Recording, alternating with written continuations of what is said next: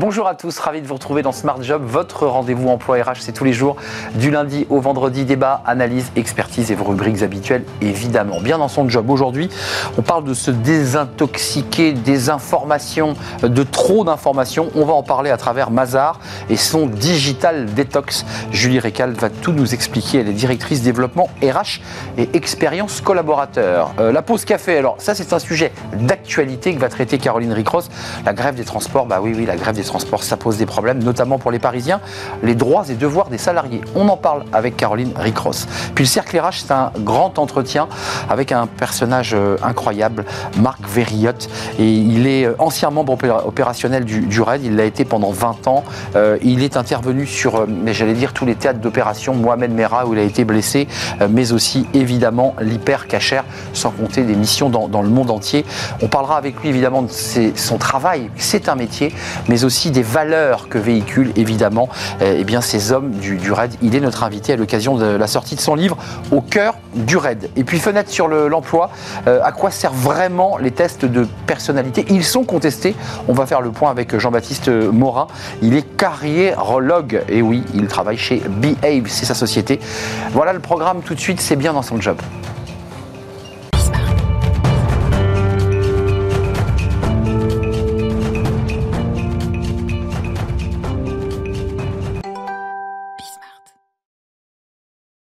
Bien dans son job, on, parle de la désintoxication. Alors on ne parle pas d'addiction aux drogues et au tabac, ce n'est pas le sujet euh, aujourd'hui, euh, de se désintoxiquer de la surinformation qui circule dans les entreprises. Et on va en parler avec Julie Récal. Bonjour euh, Julie, directrice développement RH et expérience collaborateur chez, chez Mazar. on va parler du digital detox, mais quand même, juste un petit mot, parce que vous êtes dans l'expérience collaborateur, vous avez eu une vie dans l'humanitaire et vous êtes revenu chez Mazar. Euh, qu'est-ce qui a fait comme ça que vous avez envie de faire un pas de côté? C'est toujours intéressant de, comprendre cela. Euh, j'ai eu envie de faire, de faire ce pas de côté, en fait, parce que j'avais voulu donner du sens à ma carrière, un, petit peu cette caricature qu'on entend aujourd'hui. Ah oui, oui. Mais c'était très important pour moi, en fait, de pouvoir euh, allier mes valeurs et mon travail au quotidien. Et vous l'avez fait Et donc je l'ai fait. J'ai travaillé trois ans chez Mazar, puis j'ai travaillé trois ans dans le secteur de l'humanitaire. Euh, pour revenir chez Mazar Pour revenir chez Mazar. Et je, suis persuadé, parce que cette question est, intimement liée avec ce dont on va parler, c'est qu'ensuite, quand on a vécu cela, on n'aborde plus les, sujets RH de la, de la même manière et on n'aborde plus la relation avec les collaborateurs de la même manière. Vrai ou pas? Oui, c'est vrai. En fait, moi, je suis revenue pour la culture Mazar. En fait, je suis revenue parce que ma première expérience euh, m'avait beaucoup plu, mais je suis revenue aussi avec mon bagage, avec ce que j'avais vu ailleurs et ça m'a vraiment permis en fait de, bah, de mettre à profit cette différence et de pouvoir euh, l'exploiter. Alors digital detox, euh, alors c'est pas une boisson, hein, c'est pas une boisson détox. Euh, digital detox, d'ailleurs, ça a été primé comme victoire des leaders du capital humain, croissance et territoire, faut-il mhm. le préciser. Ça existe, c'est pour les collaborateurs Mazar. Euh, c'est quoi l'esprit? C'est de leur euh, alléger un peu le cerveau, leur donner du temps disponible pour réfléchir? Oui, tout à fait. En fait, le constat de base, c'est euh, l'infobésité. En fait, c'est-à-dire on a trop d'emails, on a trop de réunions. Comment on fait en fait pour aller Trop de réunions aussi, hein, vous intégrez. D'accord. C'est des choses qu'on a mesurées très concrètement chez nous. On a vu des dérives avec la généralisation du télétravail, mmh. des réunions qui grappillent le temps de la pause déjeuner. Donc notre digital detox, c'est faire prendre conscience aux gens déjà de tout ça, le mesurer, avoir des objectifs très clairs et chiffrés et du coup mettre en place des actions très concrètes. Euh, ça, veut dire, pour les collaborateurs qui nous regardent ou les entreprises qui se disent tiens c'est pas mal, pourquoi on ne mettrait pas aussi en place ce, type d'action? Euh, Ça veut dire quoi? Ça veut dire qu'on déconnecte le, téléphone à 18h, ça veut dire qu'il y a interdiction de communiquer le week-end? C'est quand même compliqué parce que parfois on est tenté d'envoyer un WhatsApp ou un SMS à un, collègue, un collaborateur. Donc comment on fait là concrètement? Alors on a une charte hein, du droit à la déconnexion, mais aujourd'hui ça suffit pas. Donc donc en fait, on fait des formations, on fait des sensibilisations pour vraiment diffuser ces bonnes pratiques et à tous les niveaux en fait, les managers, les associés, mais aussi les juniors, pour leur donner des clés, des outils.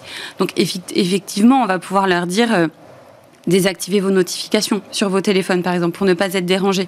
Mettez-vous en pause de traitement de vos emails pour pas être dérangé toutes les cinq minutes par vos emails. Donc, on va à la fois sensibiliser, former et donner des outils pratiques vous faites de la formation, vous indiquez la bonne marche à suivre, mais mm. euh, on peut vérifier ou pas? Parce que globalement, je suis chez moi, j'envoie un WhatsApp, c'est compliqué, mon entreprise ne voit pas, et je peux très bien rester un, accro euh, au WhatsApp ou à autre euh, mail sans que vous ne le voyez.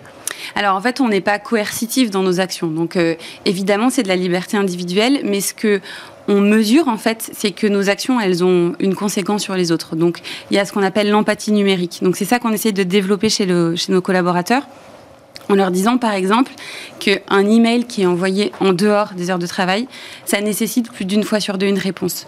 Donc en fait, nos actions, elles ont des conséquences, donc faire prendre conscience de ça aux gens, et ensuite on mesure nos résultats. On voit au bout d'un an, un an et demi. Par les volumes, Exactement. on est d'accord. Hein. C'est ça. Là, vous voyez une réduction déjà? Oui, ça fait. Euh, on vient de mesurer là depuis un an et demi, on a réduit de 20% nos envois d'emails. C'est pas mal. Euh, on est satisfait de ça. Euh, vous évoquiez tout à l'heure votre passage et votre vie comme ça du pas de côté parlons de la génération Z, parce que ces, ces jeunes qui arrivent dans, dans le conseil, euh, bah, ils sont très motivés, souvent euh, digital native. Euh, ont réussi, eux, à les freiner parce qu'ils ont en permanence le téléphone, l'envoi. Pour eux, c'est naturel, ça, ça doit les, les surprendre. Alors, c'est très naturel, mais ce qui est aussi très naturel pour eux et ce, ce à quoi ils aspirent, c'est un équilibre vie pro-vie perso.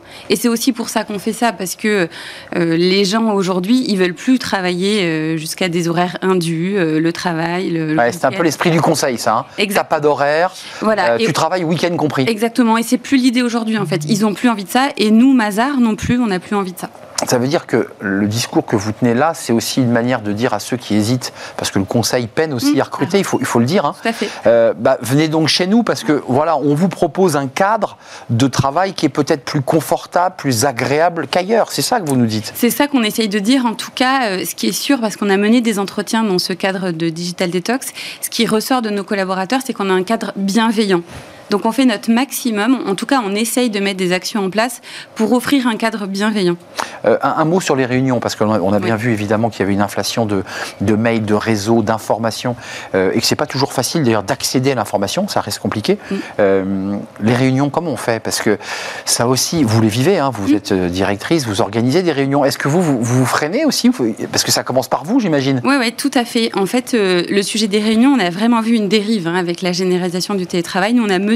Et le Covid. parce Et que le co- c'est parti du Covid, le Covid qui, évidemment. qui dérégule. Mais en fait, cette pratique-là, elle est, cette dérive, elle s'est maintenue. Donc en fait, on a une explosion des réunions sur la tranche 12-14 qui avant était un peu sacrée euh, pour la pause Mmh. déjeuner. Et en fait, euh, simplement, on a déjà envoyé un mail à tous nos collaborateurs par la DRH France qui dit prenons le temps de souffler un peu. Ne, ne faites pas de réunion sur cette pause 12-14. Et ensuite, Donc on les fait à la cantine discrètement Non, euh, ou au bureau. Excusez-moi, mais voilà, Non, mais on se commande quelque chose et puis on fait la Non, réunion. justement, de- d'essayer vraiment de sacraliser ce temps-là. et sûr. puis ensuite, euh, à titre individuel, on demande aux collaborateurs de se poser la question. Euh, santé mentale, bien-être, ça c'est des choses que vous avez calculé le volume de mails, ça a baissé de 20%, donc c'est plutôt pas mal. Euh, le retour des collaborateurs qui vous disent moi je me sens mieux, je suis moins angoissé, je suis moins stressé, enfin ça a une incidence? Oui, oui, vraiment, on travaille sur ce stress numérique-là parce que le numérique, ça accentue toutes les conditions et les contextes de stress. Donc, on a des collaborateurs qui nous disent que bah, ça libère la parole, en fait, déjà. Ça permet de dire, eh ben non, je suis désolée, ton mail là, c'est trop tard, ou ton mail, il est mal écrit, il est trop directif, il me, il me génère du stress. C'est-à-dire que vous libérez la parole et vous autorisez, j'allais dire, les collaborateurs à dire à un associé, bah écoute, euh, tu vas attendre demain, euh, dit sur un ton euh, poli, Oui. mais globalement, je, C'est te répondrai pas. On a mis une phrase dans toutes nos signatures d'email, donc tous les mails qui, parlent à- qui partent à l'interne ou à l'externe, chez nos clients aussi. On a, on a écrit Mazar s'engage pour l'équilibre vie pro-vie perso. Tout email reçu en dehors des horaires n'appelle pas de traitement immédiat. Donc c'est presque un baseline, hein, c'est presque une marque. vous- On a annoncé la couleur. Ça va devenir une marque. Euh, merci en tout cas d'être venu nous, nous éclairer sur votre parcours aussi, parce que c'est intéressant de, de voir le parcours de, de chacun. Merci à vous, Julie Récal, directrice développement RH, expérience collaborateur chez Mazar France, France. et avec ce digital detox. Euh, on va faire une petite pause. Vous allez être concernés, vos co- collaborateurs vont l'être, et à la pause café, bah, ils parleront évidemment de, de ces grèves qui bah, posent d'énormes difficultés pour venir au travail. Droits et devoirs des salariés, on en parle avec Caroline Ricross.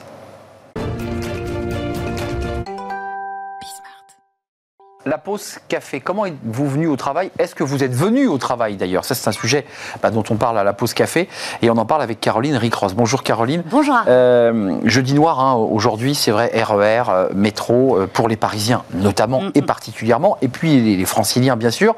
Ça va être difficile d'aller travailler. Vous avez voulu faire un focus qui n'est pas inutile sur les droits et devoirs des salariés.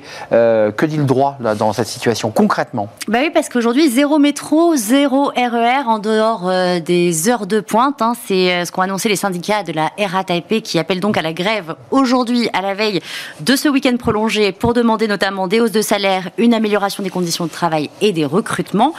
Conséquence, forcément, la galère ce matin hein, pour de nombreux franciliens pour se rendre au travail. Mais alors, peut-on tout simplement ne pas aller euh, travailler aujourd'hui? Euh, Eh bien, forcément. Question. Non. Sauf, euh, non. Ben non, sauf accord avec votre employeur ou encore autorisation de faire du télétravail. Vous êtes logiquement dans l'obligation de vous rendre au travail. cela étant, un salarié qui est absent ou en retard à cause d'une grève dans les transports n'est pas en faute dès lors qu'il lui est vraiment totalement impossible de se rendre au travail.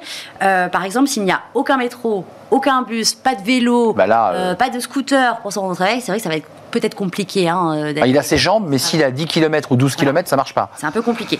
Alors dans ce cas, il n'y a aucune sanction qui ne peut être prise à l'encontre du salarié, mais quand même, attention, parce que cette règle, elle ne vaut que si vous prévenez votre employeur et si vous justifiez, justifiez bien votre absence. Alors pour aujourd'hui, si vous êtes en région parisienne, du coup, vous pouvez par exemple demander une attestation à la SNCF ou à la RATP qui prouve que vos lignes ne fonctionnent, ne fonctionnent pas. Si vous êtes en voiture, vous pouvez aussi utiliser des captures euh, d'écran du, du, trafic routier qui mmh. est bloqué pour montrer que du coup c'est vraiment impossible. Ou une photo du périph. Hein. Une photo du périph pour montrer que c'est impossible de venir travailler. Attention tout de même à bien vérifier quand même que le moyen de transport pour lequel justement vous avez fait cette attestation est bien le seul moyen de transport que vous pouvez prendre pour vous rendre au travail. Mhm. Euh, s'il ne vient pas au travail, euh, il décide de ne pas venir. Euh, il est rémunéré ou pas? Eh bien, si vous ne venez pas travailler, votre employeur n'a pas à vous rémunérer. En fait, rien de très étonnant, puisque la rémunération, c'est la contrepartie du travail effectué. Donc, pas de travail, pas de rémunération. Alors, cela étant, renseignez-vous toutefois auprès de votre employeur, car euh, dans quelques cas, votre convention collective peut prévoir un maintien de salaire hein, quand il y a une grève. De même, pour éviter toute perte de rémunération, vous pouvez, euh, si votre employeur euh, ne vous l'a pas déjà proposé, lui demander d'aménager vos horaires en vous permettant d'arriver ou de partir plus tôt ou plus tard du travail, c'est ça, en décalé. Et si vraiment vous êtes absent, bon, mais sachez que la retenue sur le salaire doit être strictement proportionnelle à la durée de l'absence. En fait, concrètement, peut-être que toutes les entreprises ne mettent pas en place cette sanction euh, totale de ne pas payer euh, les salariés. Moi, j'ai l'impression qu'il y a un peu de souplesse quand même. On, envoie un mail euh, et, on peut justifier quand même de son impossibilité. quand le travail, le télétravail n'est pas possible, parce qu'il y a quand même l'option du mhm. télétravail, on peut quand même travailler à distance. Mm. Qu'est-ce qu'on peut mettre comme mesure en place concrète? Eh ben, vous avez la possibilité de mettre en place quand même pas mal de mesures, là aussi encore en accord avec votre employeur. Vous pouvez par exemple proposer le rattrapage des heures non effectuées à un autre moment mmh. dans la semaine, et comme ça, vous ne travaillez pas le jour de grève et euh, vous ne galérez pas pour venir travailler. Autre possibilité, vous pouvez décider de prendre un jour de congé payé. Alors là, c'est vrai que c'est quand même un peu contraignant euh, pour vous. Si vous en bénéficiez, vous pouvez également poser un jour de RTT, et puis votre employeur il peut peut-être aussi mettre en place certaines mesures pour mmh. vous permettre de venir travailler euh, mmh. aujourd'hui. Par exemple, mettre en place un covoiturage avec les différents salariés de l'entreprise ou même payer un taxi. Oui, même payer un taxi. Ça, c'est plus, c'est un peu plus compliqué. C'est ça, c'est un peu plus difficile. Euh, concrètement, ça, c'est un cas de figure intéressant. On ne vit pas à Paris, mais on est commercial et on était euh, bah, évidemment avec un client. Bah, patatras, bah, je suis bloqué. Comment ça marche là? Bah, Imaginons par exemple un Bordelais bah qui est à Paris. Ah, voilà. Comme par hasard. Je suis bordelaise, alors forcément j'ai choisi Bordeaux, vous connaissez mon attachement pour euh, le sud-ouest. Et alors il ne peut pas euh, rentrer justement, euh, il doit rentrer à Bordeaux et il ne parvient pas à arriver à la gare puisqu'il n'y a pas de transport. Enfin il est à la gare mais il n'y a pas de train. Il n'y a pas de train. Comment ça se passe? Eh bien l'employeur n'est pas obligé de rémunérer son salarié au-delà de la durée initiale de sa mission. Il reste en fait dans une situation de déplacement sans que cela soit vraiment du travail effectif puisque sa mission est terminée concrètement. Alors il se retrouve dans l'impossibilité de rentrer qu'est-ce qu'il faut qu'il fasse hmm. Si le salarié en fait justifie, présente un peu des justificatifs, l'entreprise va lui rembourser en fait l'intégralité des, frais qui sont liés à il, cette... Il loue une voiture par exemple. Alors ça, il peut louer une voiture et l'employeur peut, ou, euh, il peut aussi euh, prendre un autre moyen de transport euh, s'il y en a. Et dernière chose, enfin, l'employeur doit lui payer tous les frais qui sont liés à cette impossibilité du coup de se déplacer. Donc par exemple l'hôtel ou encore le restaurant. Qui est un surcoût évidemment pour le pour l'entreprise, pour ceux qui ont des réseaux de commerciaux euh, qui doivent venir effectuer des, missions à Paris. Merci Caroline. Je ne sais pas comment vous allez, euh, comment vous êtes venu comment ce matin vous? Je viens à pied. À pied, bah voilà. Avec ma pour- valise. Avec votre valise, car vous repartez à Bordeaux, si j'ai bien compris. Bah voilà, l'attachement au sud-ouest, vous avez compris. Merci Caroline. Euh, à la semaine prochaine. Euh, on fait une courte pause on va s'intéresser alors à un livre et surtout à un homme, un personnage, euh, Marc Verrillotte. Euh, c'est un, un agent, euh, un, un homme du raid. Il a, il a fait toutes les missions les plus incroyables et il nous le raconte dans un livre au cœur du raid et il va nous parler évidemment des valeurs que porte euh, eh bien, ce, corps d'élite, ce corps d'excellence, le courage, euh, la fidélité, la solidarité. Et on reviendra évidemment sur euh, l'histoire et le parcours de, de cet homme, j'allais dire au destin incroyable. Il est notre invité dans le, le cercle RH. C'est un grand entretien évidemment et on l'accueille juste après la pause.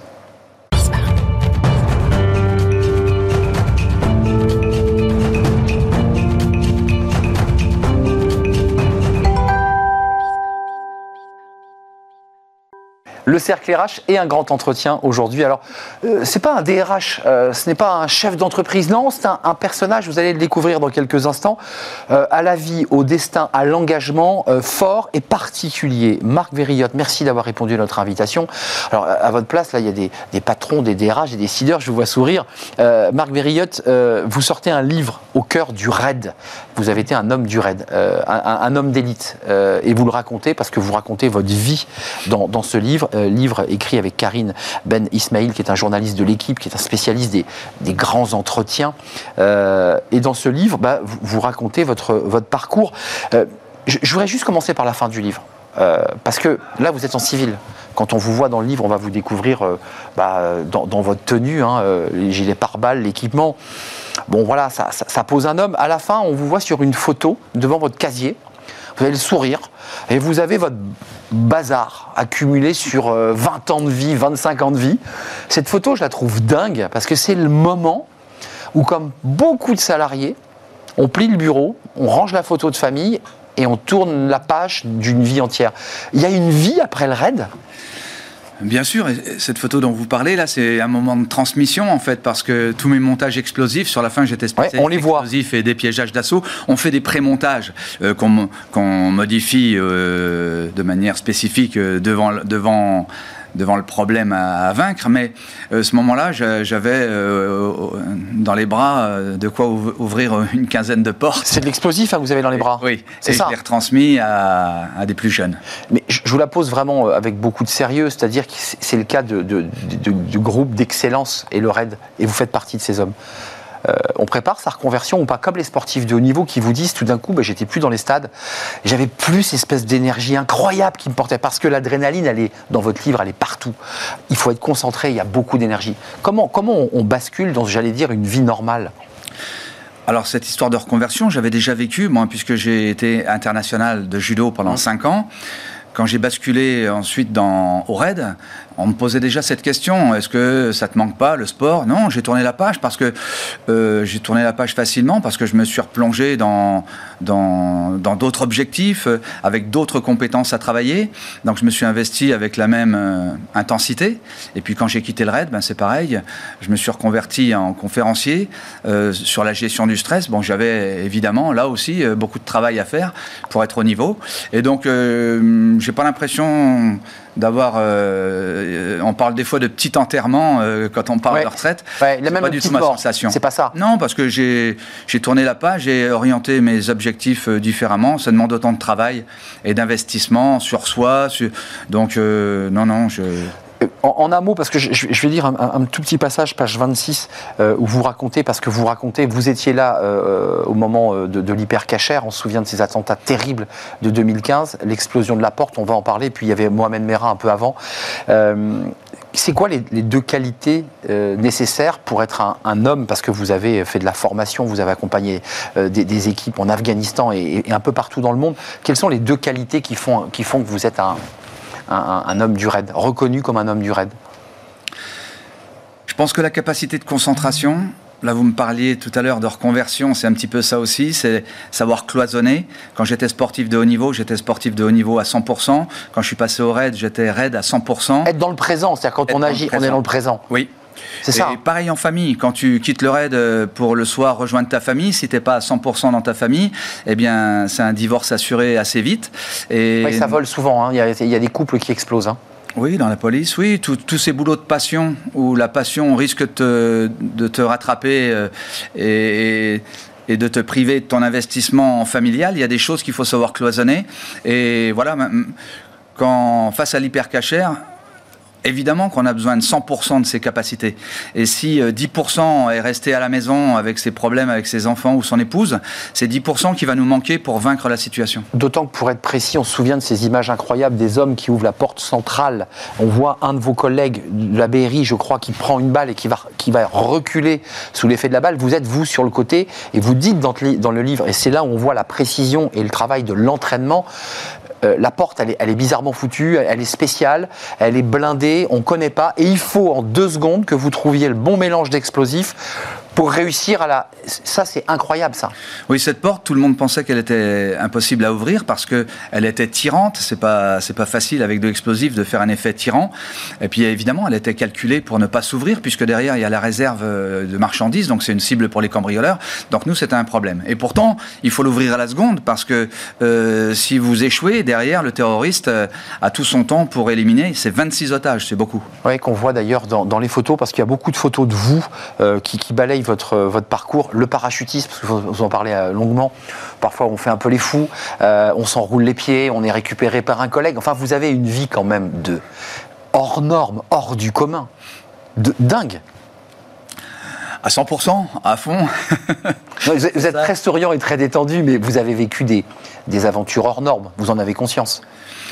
Ouais, je pense, parce que bon, alors c'est sûr, c'est une histoire d'élite, puisque quand la population a un problème, elle appelle la police. Quand la police a un problème, elle appelle le RAID. Donc forcément, on se doit d'être, euh, de cumuler plusieurs spécialités. Le groupe est compétent, il est fait d'hétérogénéité. On, on, doit balayer tout un, un grand, un grand, un grand espace de, de problématiques.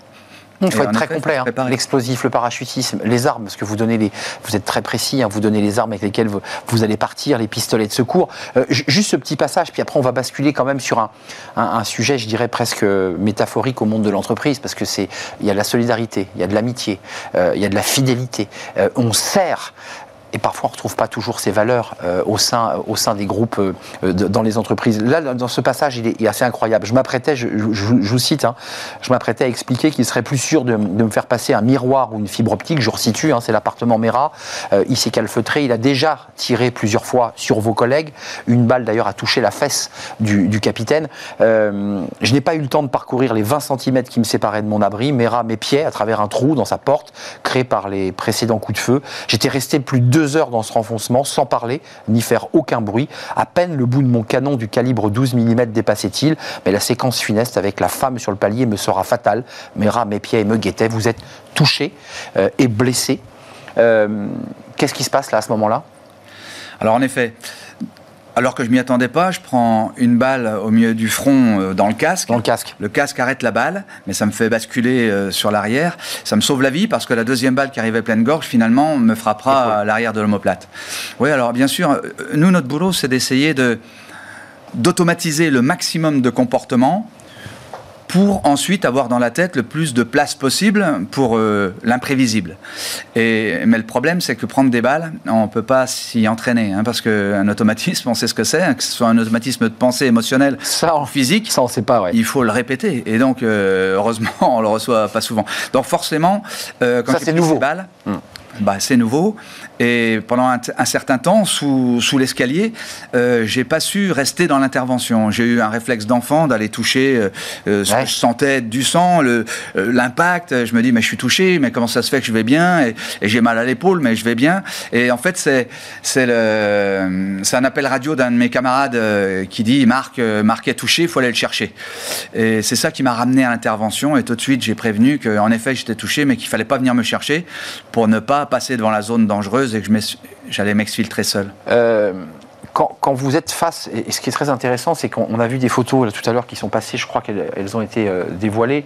Alors en, tenue d'apparat, vous avez été décoré de la Légion d'honneur. On voit une photo euh, avec Bernard Cazeneuve, on, vous voit avec Nicolas Sarkozy, on vous voit avec toutes les autorités et ministres de l'Intérieur. ça, c'est celle où vous êtes en, tenue d'apparat. Quand vous avez des entreprises qui font appel à vous, je vous trouve rock là aujourd'hui. Je vous trouve. euh, c'est quoi? C'est aussi l'idée de faire un peu un pas de côté sur le, personnage que vous êtes, où on demande de la rigueur, du respect, de l'autorité.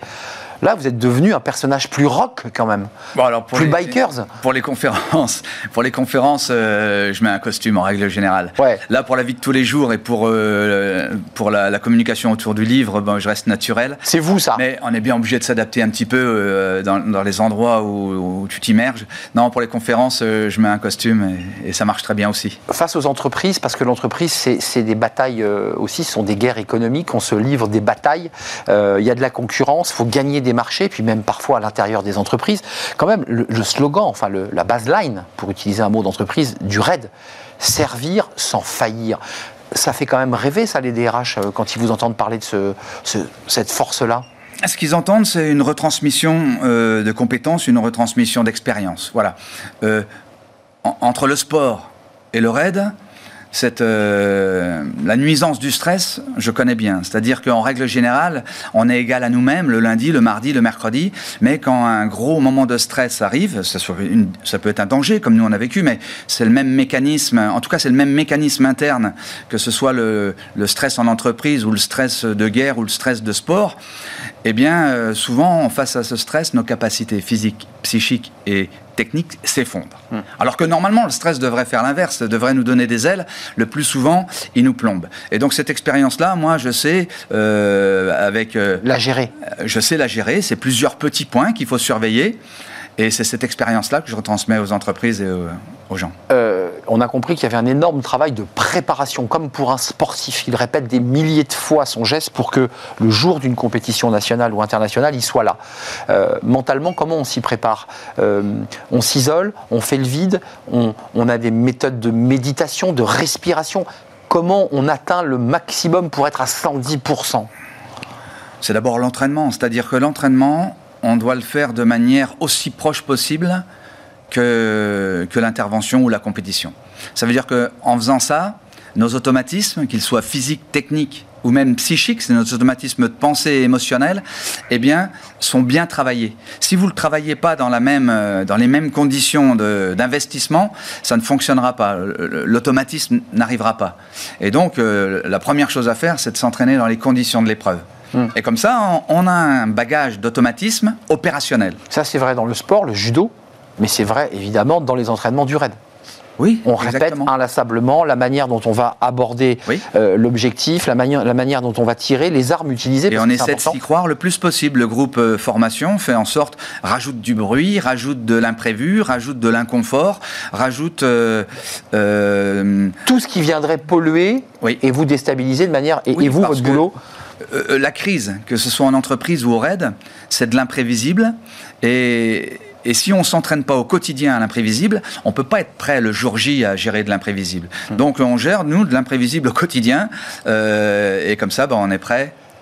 Pardonnez-moi, euh, Marc Ver- Verrillotte, mais est-ce que la vie vous semble quand même plus fade que lorsque vous étiez dans la tenue? Il y a une autre image de vous, qui est la, la photo de la couverture du livre, d'ailleurs, où on vous voit évidemment avec le casque, des armes, euh, le, le micro, le- il y a une gilet pare-balles, enfin, il y a l'équipement. Euh, ça, c'est cet équipement-là. Quand même, on est entre nous. Est-ce que la vie vous semble un peu plus fade? Non, franchement. Vraiment? Franchement, non, non, parce que je pense que les, les stress sont différents. Les enjeux sont différents. Mais euh, tout le reste, le mécanisme interne. Moi, je vais vous dire, par exemple, j'ai des adolescents à élever. Eh bien, j'ai libéré avec mes camarades des otages de manière plus aisée que d'élever mes adolescents.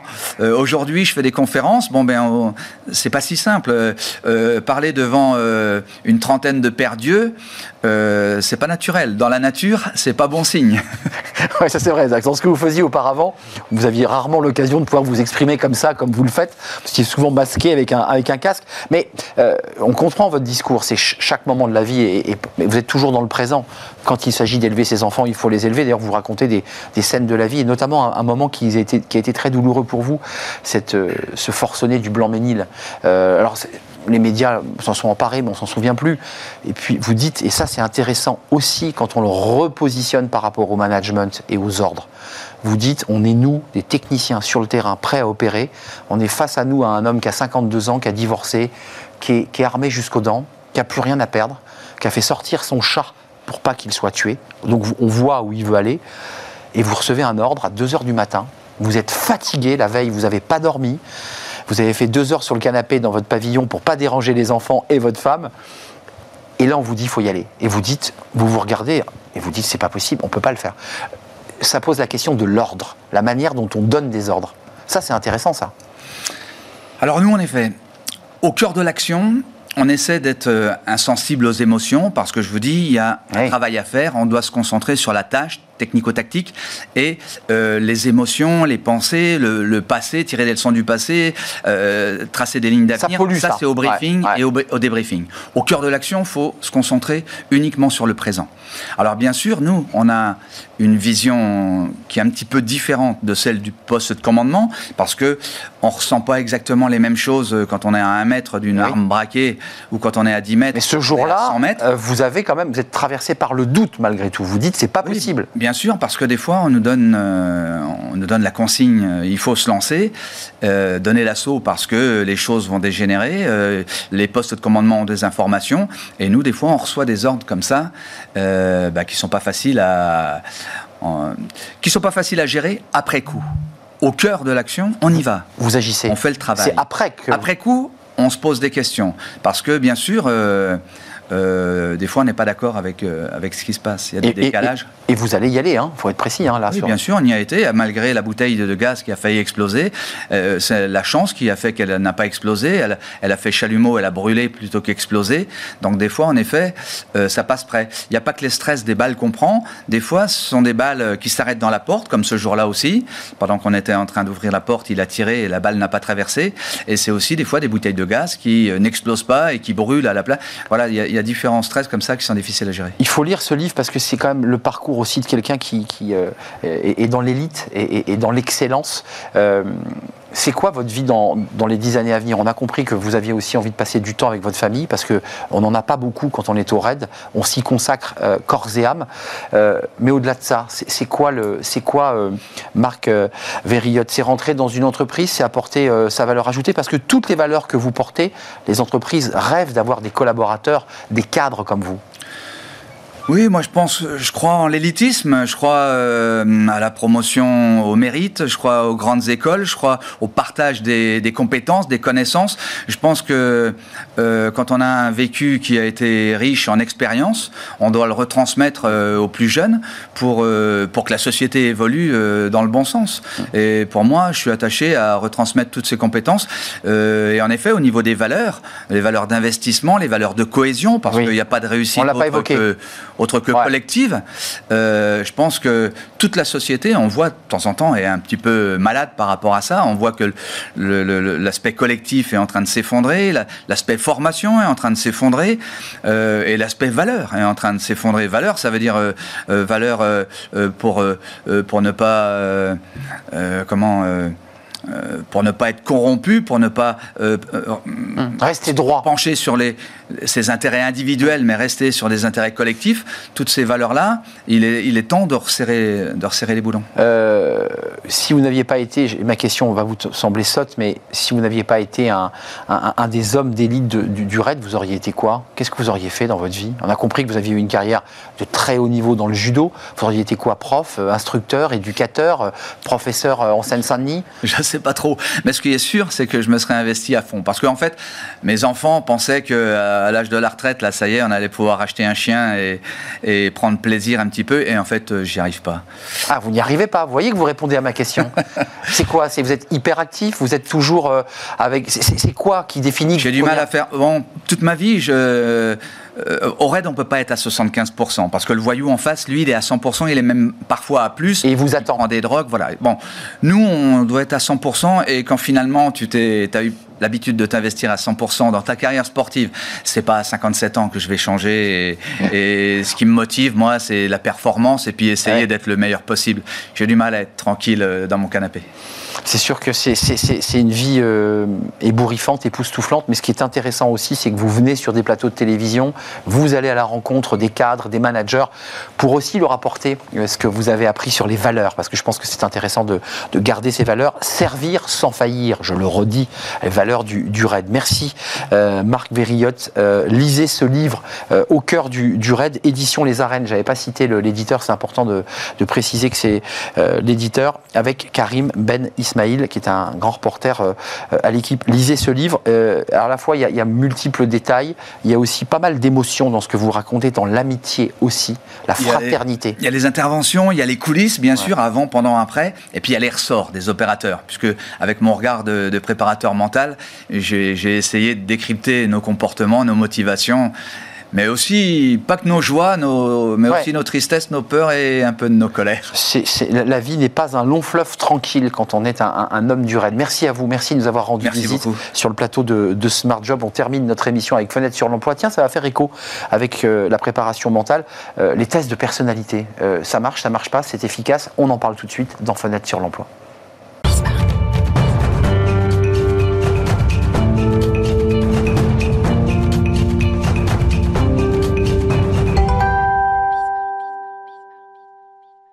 Et on termine notre émission avec Fenêtre sur l'emploi. Les tests de personnalité, ils sont contestés. On va en parler tout de suite avec Jean-Baptiste Morin. Bonjour Jean-Baptiste. Bonjour. Euh, carriérologue, vous êtes venu nous parler de ce métier, euh, très intéressant au demeurant. Votre société s'appelle Behave. Euh, vous avez choisi aujourd'hui de nous faire un focus sur les tests de personnalité. Alors dès le départ, avant de vous poser la première question, vous m'avez dit tout de suite, il ne faut pas dire test. Il faut éviter de prononcer le mot ah, test. Je l'ai dit. Hein. C'est pas grave. On Moi, je préfère le terme de questionnaire de personnalité ou modèle de personnalité. Le mot test a une connotation très bonne réponse, mauvaise réponse. On ne peut pas tester une personnalité, on peut, on peut jauger, on peut qualifier, on peut cartographier, mais tester une personnalité, c'est très périlleux. Donc modèle de personnalité, on va essayer de prendre ce terme-là. Alors oui, j'avais écrit une question avec le test de personnalité, donc je vais mettre à la place modèle de personnalité. Qu'est-ce que c'est exactement? Ça vient d'où? Alors, alors peut-être qu'avant, ce qui peut être intéressant, c'est de comprendre la nécessité de démocratiser et de vulgariser l'image globale. En fait, globalement, on est tranquillement en train de basculer d'une économie euh, qui repose sur la connaissance vers une économie qui repose sur la connaissance de soi. Une économie qui repose sur le savoir, le savoir-faire, vers une économie qui repose sur le savoir-être. Mmh. Les soft skills. Entre autres. Et la connaissance de soi, ça ne va pas de soi. Donc en fait, il y a un enjeu énorme de permettre aux gens de comprendre qui ils sont. Et pour ça, les modèles de personnalité sont des outils extrêmement puissants qui permettent aux gens, encore une fois, de se rapprocher de qui ils sont. Euh, ils sont quand même contestés, vous le confirmez. Vous les utilisez pour votre, euh, votre métier de carriérologue, ce n'est pas contestable, mais ils restent quand même contestés et ils créent une certaine angoisse lorsqu'une entreprise vous demande de passer, malgré tout, un test de personnalité. Entreprise, ou surtout les, oui c'est ça, une entreprise ou d'autres, euh, oui c'est ça, ou d'autres personnes. En tout cas, le, je vois deux écueils en fait principaux dans les modèles de personnalité, dans l'imaginaire collectif quand on euh, fait un, c'est en soi très satisfaisant de faire un modèle de personnalité, de passer un modèle de personnalité. on répond à des questions sur soi, c'est hyper satisfaisant. C'est un peu un ascenseur émotionnel. On répond aux questions, on appuie sur le bouton générer les résultats. Vous avez un PDF de 5 pages qui vous décrit euh, le résultat. Et puis à la fin, on se dit ouais, c'est pas mal, mais c'est quand même pas tout à fait moi. Bien évidemment que c'est pas tout à fait vous. C'est-à-dire aucun modèle de personnalité ne peut dire, ne peut dire à votre place ce que vous êtes ou ce que vous n'êtes pas. Ce ne sont que des indicateurs très puissants imparfaits qui permettent aux gens de comprendre comment ils fonctionnent. Donc le premier écueil, c'est de passer un test seul, et le deuxième, c'est de passer un seul test. Donc pourquoi est-ce que c'est un écueil de passer un test seul? Parce que vous allez débriefer tout seul, vous allez le résultat. C'est-à-dire seul face à une feuille qui vous arrive sur votre imprimante. Exactement. Sans qu'il y ait un peu de mise en perspective tout à fait du brut, on est d'accord. Donc ça veut dire, premier conseil que vous nous donnez, c'est quand on vous demande de le faire seul, demandez à être accompagné par un, quoi, un, praticien. Il y a des personnes qui sont formées à ces, à ces modèles-là. Euh, le résultat du test ou du modèle n'est qu'un prétexte à discussion, puisqu'il est imparfait. Ce qu'il faut, c'est mettre en perspective, mettre en lumière euh, avec un praticien qui maîtrise et qui va savoir comment faire un effet miroir pour amener la personne à se positionner. Donc ça veut dire que parfois on peut être, vous le dites, c'est l'ascenseur émotionnel, on peut être déçu parce qu'on est très heureux de parler de soi, puis tout d'un coup on découvre quand même des traits de personnalité qu'on n'avait même pas conscientisés et qui nous arrivent au visage si c'est pas accompagné. Exactement. Euh, ça peut être très douloureux aussi. Hein. C'est très douloureux et puis il y a surtout un risque de mauvaise compréhension d'un modèle qui est imparfait. Et le deuxième écueil, c'est de n'en faire qu'un seul. Ah, je vais vous prendre la métaphore du trou de la serrure. C'est-à-dire que si je vous mets à l'extérieur d'une pièce et que je vous ferme et que je vous demande de me décrire ce qui est dans la pièce, vous allez regarder à travers un trou de serrure, vous allez me dire ce que vous voyez. Hum. Il est assez probable que je sois très sceptique à ce que vous me disiez. En revanche, s'il y a quatre ou cinq autres trous de serrure bien positionnés, vous allez voir quatre ou cinq autres fois la même chose sous un angle différent. Et là, il est très probable qu'il y ait une, une granularité, une, approche beaucoup plus fine et beaucoup plus précise de ce qui se passe dans la pièce. Les modèles de personnalité, c'est la même chose.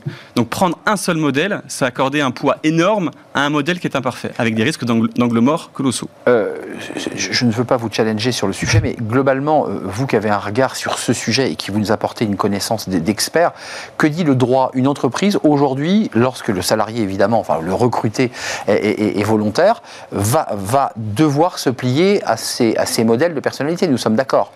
La déontologie, alors quand on est formé à certains de ces modèles, il y a une déontologie du praticien qui consiste notamment à s'engager à ce que pour certains, je prends le MBTI qui est très connu, Qu'est-ce qui est connu il ne peut pas être utilisé dans un cadre de recrutement. On ne peut pas embaucher quelqu'un sur la base du résultat ou de son profil issu d'un modèle de personnalité parce que le, le, modèle, le résultat appartient intimement à la personne. Donc ça ne peut pas être un élément hmm. de recrutement. C'est la déontologie. Après, il y a tout un tas de pratiques. Quand vous dites déontologie, elle, elle, elle, s'applique au DRH, nous sommes d'accord. C'est-à-dire que le DRH, dans tous les outils pour recruter quelqu'un, ou l'entreprise qui va recruter, euh, a plusieurs outils. Et sur la table, elle a ses tests de personnalité. Ce n'est qu'un élément. Ce n'est qu'un élément. Il y a certains modèles, en tout cas, dont il est explicitement dit qu'il ne faut pas les utiliser dans le recrutement. Il peut y avoir des tests de compétences qui là, pour le coup, peuvent permettre de donner un éclairage. Il faut bien comprendre la nuance entre le modèle et le test qui vient donner. Ah, avant de nous quitter, Jean-Baptiste, ça, ça, mériterait d'ailleurs une émission complète, mais euh, c'est pas non plus des tests prédictifs, puisque parfois l'employeur, quand il fait ce test de personnalité, en fait, ce qu'il a dans la tête, c'est de se dire, bah, je, vais essayer de savoir s'il va rester longtemps, euh, si, c'est pas du prédictif. C'est une photographie. C'est une photographie. Aucun modèle ne peut prédire un comportement à venir. Il donne un éclairage à la personne. Et des traits de caractère tout de même. Des traits de caractère, des modes de fonctionnement naturels, spontanés, préférentiels, qui vont permettre à la personne, en vue d'une orientation ou d'une réorientation, de se jauger par rapport au poste visé ou de se dire, bah, en effet, tel poste, ok, je suis ça, est-ce que c'est compatible? Oui, non. C'est des éclairages, en fait. Ce sont des outils d'aide à la décision. Mais ce n'est pas l'unique et le seul outil sur lequel doit s'appuyer le, DRH ou, l'entreprise de recrutement. Nous sommes d'accord. Bah, c'est une compétence, le recrutement. C'est-à-dire qu'il y, y, a tout un tas de processus. En tout cas, le modèle doit être pris pour ce qu'il est, un modèle imparfait. En quelques mots, Jean-Baptiste, vous utilisez des outils, vous l'avez dit tout à l'heure, des modèles, des tests. Il y en a combien sur le marché là? Bah, Énormément. innombrables. Il y en a des, centaines, des milliers partout dans le monde. Certains sont très connus, sont sortis du lot. Le MBTI, le disque que vous avez, dont vous avez parlé en début de semaine. Tout à fait. Euh, le MBTI, le CGP, les photolangages, il y en a une myriade. Chacun est un petit trou de serrure qui décide de faire un arbitrage sur un prisme. Euh, on ne l'avait pas dit, mais le disque, c'est un test, effectivement, un modèle de personnalité qui permet de classer, une fois que la personne a répondu aux question, la personne dans les couleurs. Hein. Exactement. On est d'accord. des couleurs. Et, et donc, bon, euh, je suis rouge. Qu'est-ce que ça dit de moi? Très bien. Si je peux croiser ce résultat avec d'autres, eh ben, je vais avoir une perception beaucoup plus fine de ce mm. que, je, ce que je suis et comment je fonctionne. Merci Jean-Baptiste Morin, carriérologue. Attention aux tests de personnalité, on peut en faire, ça s'appelle des modèles. Euh, carriérologue chez BIEV, votre société. Merci, à vous, merci de votre fidélité, l'émission est terminée. Merci à toute l'équipe qui m'a accompagné, merci à, Raphaël pour la, réalisation, merci à Héloïse pour le, son, merci à Nicolas Juchat, évidemment, et merci à Léa pour l'accueil invité, merci à vous, merci pour votre fidélité. Eh bien, je serai là euh, la semaine prochaine, puisque c'est un pont, le pont du, 11 novembre. Euh, portez-vous bien, passez un agréable week-end et à très très très bientôt. Bye bye.